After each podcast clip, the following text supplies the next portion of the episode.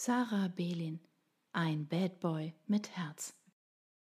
Zwei schwangere Frauen sitzen auf dem pinkfarbenen Plüschsofa und lassen sich zwei Kaffeelatte bringen. Eine ältere Dame mit einem winzigen Chihuahua auf dem Schoß verspeist gemütlich ihr Stück Käsekuchen. Es ist mir noch zu frisch, um zu dieser Zeit draußen auf dem Bürgersteig zu sitzen, obwohl die strahlende Spätaprilsonne wieder mal die Illusion vermittelt, der Frühling sei endlich angekommen. Ich bestelle mir eine heiße Schokolade und ein Cupcake mit sündhaft leckerem Erdbeertopping. Als ich in der Geldbörse nach dem Kleingeld fische, wird mir wieder mal bewusst, dass ich dringend einen Job brauche. Seit drei Jahren studiere ich Kunstgeschichte und Slawistik, wohl wissend, dass mir meine Berufswahl nicht gerade eine finanziell abgesicherte Zukunft verspricht. Doch für was Praktisches und Bodenständiges wie BWL oder Lehramt war ich damals nach dem Abi nicht zu begeistern. Ich mag nun mal Sprachen und Kunst, und berechnend war ich noch nie. Lieber verbringe ich die restliche Zeit bis zur Rente mit Dingen, die mich interessieren, und verdiene weniger Geld, statt einen gut bezahlten und sicheren, aber langweiligen und nervtötenden Job machen zu müssen. Aber ganz ohne Geld geht es leider auch nicht, und da hilft mein Idealismus nicht wirklich. Noch vor zwei Wochen habe ich neben dem Studium als Babysitterin gearbeitet, doch ich habe gekündigt. Die zwei verwöhnten Kids einer frisch geschiedenen Anwaltsgattin haben mir den letzten Nerv geraubt. Die ständigen Wutanfälle und Bockigkeit der knapp dreijährigen Zwillinge sind mir eine zu große Herausforderung geworden. Ich mag Kinder wirklich, aber diese kleinen Kevins in Doppelpack haben mich an meine Grenzen gebracht. Frau Becker hat zwar öfter meine Engelsgeduld und Gelassenheit gelobt und bewundert, Innerlich kämpfte ich dennoch fast täglich mit dem Wunsch, die Zwillinge unter die kalte Dusche zu stecken oder in der Kammer einzusperren, bis sie aufhören zu schreien und sich theatralisch auf den Boden zu schmeißen. Und das taten sie regelmäßig, sei es auf dem Spielplatz, beim Einkaufen, Spazierengehen, Essen, Anziehen oder zu Bett gehen. Und ach, zwischendurch auch. Frau Becker meinte entschuldigend, das wäre ihre Reaktion auf die Scheidung. Sie hätten lediglich ein Trennungstrauma und bräuchten besonders viel Aufmerksamkeit und Liebe. Mein starker Verdacht war eher, dass sie ihren Papa, der vor einigen Monaten ausgezogen ist, gar nicht so sehr vermissten, sondern vielmehr ihre Mama. Frau Becker schenkte ihre volle Aufmerksamkeit ihrem jungen Liebhaber, einem unverschämt gut aussehenden Yogalehrer und Tantra-Coach, der angeblich auch der Grund für die Trennung von ihrem fast 20 Jahre älteren Ehemann war. Tagsüber waren die Zwillis bei der Tagesmutter und abends kümmerte ich mich meistens um sie, manchmal sogar jeden Tag in der Woche. Der Job war gut bezahlt, doch ich sah bald ein, dass ich mit diesen beiden Kindern nicht so richtig umgehen konnte, besonders weil sie im Doppelpack vorkam. An einem Abend, als sie sich nach dem Essen schreiend und tobend weigerten, ins Bett zu gehen und ich Tomatensoße mit samt Vollkornspaghetti nicht nur auf meinem T-Shirt, sondern auch in den Haaren hatte, reichte es mir. Ich rief Frau Becker an und sagte ihr ohne viel zu erklären, dass ich kündige und nach Hause gehen möchte.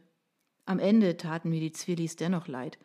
Die Jungs sahen so süß und unschuldig aus, als sie in ihren Designerbettchen endlich eingeschlafen waren. Trotzdem habe ich meine Entscheidung nicht bereut. Das Einzige, was ich jetzt bereue, ist meine chronisch leere Geldbörse. Meine Eltern unterstützen mich zwar immer noch finanziell, doch mit meinen 22 Jahren fühle ich mich verpflichtet, für die Extrakosten hier in Berlin selbst aufzukommen. Ich gebe zu, mit meinen Mädels gehe ich viel zu oft essen und einfach mal shoppen, auch wenn ich nicht unbedingt neue Klamotten brauche. Nicht, dass ich mich als verschwenderisch bezeichnen würde, aber ich gönne mir gerne Sachen, die mir gut tun. Und die kosten ja meistens Geld. Ein neuer Job muss her. Und zwar möglichst schnell. Der Cupcake schmeckt sündhaft gut und ich vergesse sofort meine guten Vorsätze, auf Süßigkeiten zu verzichten und endlich ein paar Kilos abzuspecken. Fett bin ich zwar nicht, aber als schlank kann ich mich auch nicht bezeichnen. Nur wenn ich mich in die enge Shapewear-Wäsche zwinge, die meinen Hintern und die Hüften schön kaschiert, sehe ich einigermaßen schlank aus. Wenn man aber mit jemandem ins Bett geht, wird spätestens beim Ausziehen klar, dass ich gemogelt habe. Ach, das will ich nicht. Der Kerl soll sich schließlich nicht verarscht fühlen. Klar, könnte ich stolz sagen, ich stehe zu meinen weiblichen Rundungen. Das tue ich ja auch. Ich brauche keinen Push-Up-BH und ich besitze einen Hintern wie eine Latina. Die meisten Männer stehen doch auf Frauen mit Kurven, nicht wahr? Es ist alles nur in meinem Kopf. Diese blöde Erinnerung an meinen letzten Lover Paul, in den ich wahnsinnig verliebt war und der mich nach drei Monaten Beziehung mit meiner Freundin Lara betrogen hat, weil er, wenn er ganz ehrlich ist, doch auf richtig schlanke Frauen steht, wie er mir anschließend gestanden hat. Das hat noch mehr wehgetan als die Tatsache, dass ich nicht nur ihn, sondern auch eine gute Freundin verloren habe. Lara hat eine Modelfigur. Lange, schlanke Beine, Westentaille und einen kleinen, aber knackigen Hintern. Von der Trennung vor einem halben Jahr habe ich mich schon vollständig erholt. Nur mein Selbstbewusstsein knabbert immer noch an der Tatsache, dass ich für einen so tollen Mann wie Paul offensichtlich zu dick war. Also müssen mindestens fünf Kilo weg, bevor ich mir zutraue, mich auf einen neuen Mann einzulassen. Oh, aber wie bescheuert ist das denn? Vor Pauls Fremdgehen habe ich mich doch pudelwohl in meiner Haut gefühlt. Und ich fand mich sexy und attraktiv, so wie ich war. Soll ich jetzt einem untreuen Kerl erlauben, dass er mein gesundes Selbstbild so stark ins Wanken bringt? Nein, diese Genugtuung will ich ihm nicht länger geben. Genüsslich und trotzig beiße ich in den weichen, saftigen Teig. Ich brauche nun mal eine Ersatzbefriedigung. Schließlich habe ich meine Bedürfnisse. Mein Körper ist schön so, wie er ist, und was Paul davon hält, sollte mir an meinem prallen Arsch vorbeigehen. Endlich mache ich meinen Laptop auf und widme mich meiner Arbeit für die baldige Prüfung in Kunstgeschichte. Das Thema, was ich mir ausgesucht habe, lautet Frau als Muse in der Geschichte der Malerei. Ich recherchiere gerade über Alma Mahler und ihre Beziehung zu den Malern Klimt und Kokoschka. Sie war überhaupt nicht schlank. Sie war vielleicht sogar fülliger als ich, aber die Männer waren verrückt nach ihr und man nannte sie das hübscheste Mädchen von Wien. Ach, wie blöd ist das mit den Schönheitsidealen. Sie setzen uns nur unter Druck, statt unsere Weiblichkeit so zu zelebrieren, wie sie ist. Am liebsten würde ich mir noch einen zweiten Cupcake bestellen, um mir demonstrativ zu beweisen, dass mein Körper genauso attraktiv ist wie der von Lara. Jedoch beherrsche ich mich noch rechtzeitig. Ich will ja nicht übertreiben. Dazu klingelt mein Handy. Es ist Ben, mein zwei Jahre älterer Bruder. Ha, Bruderherz, was gibt's? begrüße ich ihn. Morgen, Noemi. Schon am Studieren? Ja, ich versuch's zumindest. Der Abgabetermin ist nächste Woche. Sag mal, Brauchst du immer noch einen Job? Ich denke, ich hätte da was für dich. Plötzlich bin ich ganz Ohr. Nicht, dass ich seinen Fähigkeiten als Geschäftsmann besonders vertraue.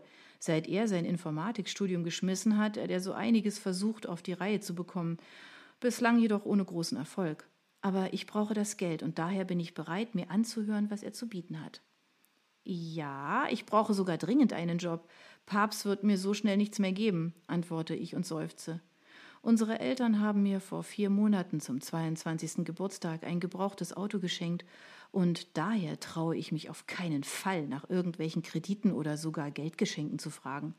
Ich muss mir die nötige Kohle allein dazu verdienen, wenn ich schon mit meinem monatlichen Budget nicht klarkomme. An was hast du denn gedacht? erkundige ich mich interessiert. Also, ich habe mich neulich meinem Kumpel Sven als Geschäftspartner angeschlossen. Er hat im Winter ein Startup gegründet, also eine Agentur für Hundesitter. Und das Geschäft läuft sehr gut, besonders im Prenzlauer Berg und Mitte. Daher war das für mich zweifellos eine sichere Investition. Er stellt neue Leute ein, weil die Nachfrage immer größer wird. Hundesitter-Agentur?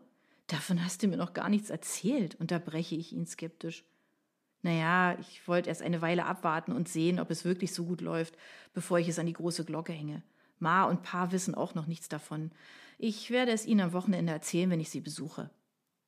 Okay, verstehe. Das heißt, du meinst, ich sollte als Hundesitterin arbeiten? frage ich mit Zweifel in meiner Stimme. Ja, genau. Du magst ja Hunde und sie sind nicht so nervig wie kleine Kinder. Du kriegst pro Stunde zwar etwas weniger, als du es für deine Kevins bekommen hast, aber dafür ist der Job weniger stressig. Hör zu, ich habe sogar ein Sonderangebot für dich. Ein Kunde sucht eine Hundesitterin, die seinen Liebling für mehrere Stunden am Tag versorgen soll. Er ist nämlich geschäftlich viel unterwegs und dafür auch bereit, ordentlich zu bezahlen. Bevor Sven den Job an jemand anderen vermittelt, wollte ich erst dich fragen. Du musst dich aber schnell entscheiden. Der Typ will heute schon Nachmittag die Person kennenlernen, die sich um seinen Hund kümmern wird. Schon heute? Das ist aber sehr schnell. Ich weiß nicht so recht. Plötzlich komme ich ins Grübeln. Ein Job als Hundesitterin? Hm. Ist vielleicht wirklich entspannter als Babysitten, aber dafür muss ich mit dem Hund bei jedem Wetter raus? Noemi, er bezahlt 20 Euro die Stunde. Ach, was soll's, ich brauch den Scheißjob. Okay, Ben, ich nehme den Job. Sag mir, was ich zu tun habe und wo ich erscheinen muss, sage ich entschlossen. Super, wir treffen uns um vier vor dem Haus des Kunden. Ich stelle dich ihm vor, du lernst den Hund kennen und wenn alles passt, kannst du gleich anfangen. Einverstanden. Ich hoffe nur, es handelt sich um keinen Kampfhund oder eine sabbernde Dogge? Bestimmt nicht. Ich habe die Hunderasse nicht mehr im Kopf, aber Sven hat schon alles gecheckt. Der Hund fällt nicht aus dem Rahmen. Beruhigt mich mein Bruder sofort. Ben diktiert mir die Adresse in Prenzlauer Berg und verabschiedet sich schon, bevor ich es mir anders überlege. Das kann ja spannend werden. Jetzt bin ich buchstäblich auf den Hund gekommen.